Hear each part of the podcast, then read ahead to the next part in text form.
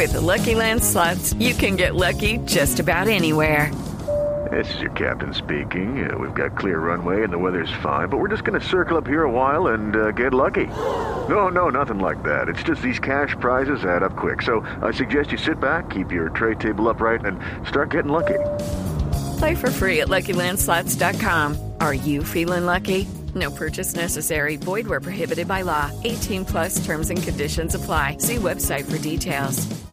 Juanito, ¿usted se acuerda que ayer eh, estuvimos hablando mm, del tema de las contraseñas? De las contraseñas en Chrome, Ajá, sí. que parece que el tema no era tan seguro como uno creía. Cuando uno está navegando por internet en, en- en este navegador, casi siempre le pide, ¿desea guardar esta contraseña? Y uno dice sí.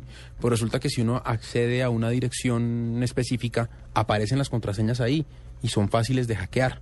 O esa es la denuncia que han hecho algunos expertos. Para que hablemos de este tema y para que hablemos del tema de seguridad, eh, tenemos a esta hora a Dimitri Bestushev. Él me dirá si eh, pronuncié bien, pero él es el director de análisis eh, de Latinoamérica de Kaspersky. Dimitri, buenas noches, bienvenido a la nube.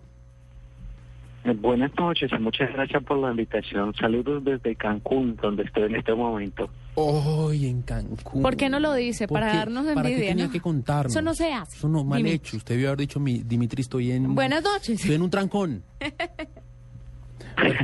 Pero bueno, ¿y cómo me fue con el apellido? Sí, bueno, casi casi que bien. El- el- se pronuncia Bisturro, el acento caeno. Pero pues en español, va, todas las formas son buenas. No, ok, perfecto, me quedo con el español. Dimitri, bueno, eh, ustedes en agosto publicaron un, artículo que traducido al español se llama Asegurando su espacio del correo electrónico. ¿Qué, qué dice este artículo y en qué consiste el tema? Pues el tema surge a raíz de que eh, hoy en día es muy difícil tener tus datos privados cuando se manejan por el Internet. Mucha gente creía con, que con tal de tener una contraseña fuerte ya tenía su confidencialidad.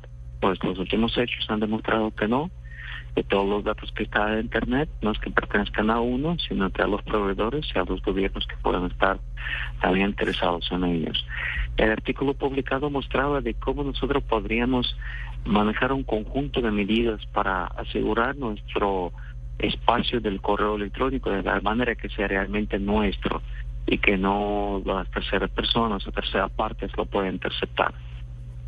¿Cómo hace uno para proteger entonces su correo? ¿Qué, qué es lo primero que debe hacer y que uno usualmente no hace? Yo diría que la clave está en el cifrado. Cifrado es algo imprescindible que todos tenemos que manejar. Por ejemplo, cuando nos escribimos, los mensajes no se deben enviar en texto plano. El texto plano es algo como, como siempre lo hacemos, decir, hola, chao, y todo lo escribimos con palabras. Se debería emplear programas que se instalan del lado de una máquina y de otra máquina, de preferencia entre todos usuarios. Entonces, cuando escribimos un texto, este viaja de forma como por decirlo así, ilegible y en el caso de ser interceptado no podría ser interpretado, al menos que se conocieran las contraseñas y las claves que permiten descifrar los mensajes.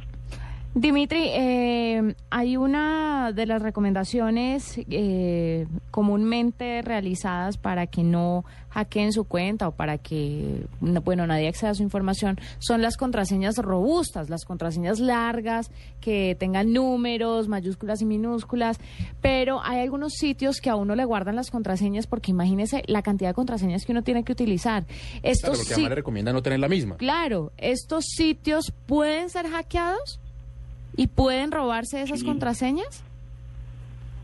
Sí, de hecho, lo, lo, esto es lo que está pasando. Muchas personas cuando navegan en Internet reciben el aviso de que el navegador quiere guardar su contraseña y acceden. Pero la mala noticia es que existen programas de código malicioso cuando infectan nuestra máquina, roban esas contraseñas almacenadas localmente guardadas por el navegador y luego pueden decriptarlos. Y así el criminal realmente quiere tener todas las contraseñas de todos nuestros sitios web con todos los nombres de usuarios. Es una catástrofe enorme.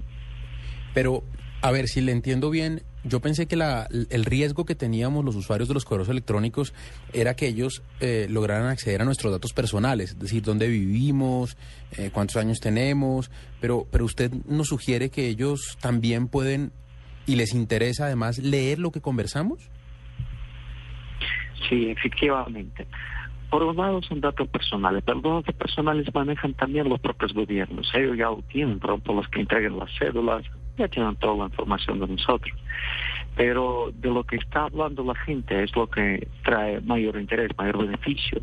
Entonces, aunque uno le parezca que está escribiendo de las cosas, no sé, del ocio, de la amistad, de esto, de otro, el contenido que transmitimos y recibimos es este del principal interés para los que buscan interceptarlo. ¿Qué logran con eso? ¿Para qué, qué, qué, logran sabiendo yo que hablo con Juanita? ¿Para qué les sirve a ellos? No pongas ejemplo, ponga otro. Sí, bueno, la verdad que lo que logran es eh, saber lo que está pasando en el mundo, ¿no? Muchas veces esta información se utiliza para buenos fines, por ejemplo, como la lucha contra el terrorismo, la lucha contra el crimen organizado. Uh, otras veces no se sabe para qué fines puede ser utilizada, pero básicamente cuando uno sabe de todo lo que está hablando toda la gente, es como si tuviera, no sé, un valor extremadamente grande de algo que de hecho es mucho más valioso que el propio dinero. Es simplemente saberlo todo. ¿Dónde encontramos finalmente, Dimitri, este estudio para las personas que quieran saber cómo proteger su correo?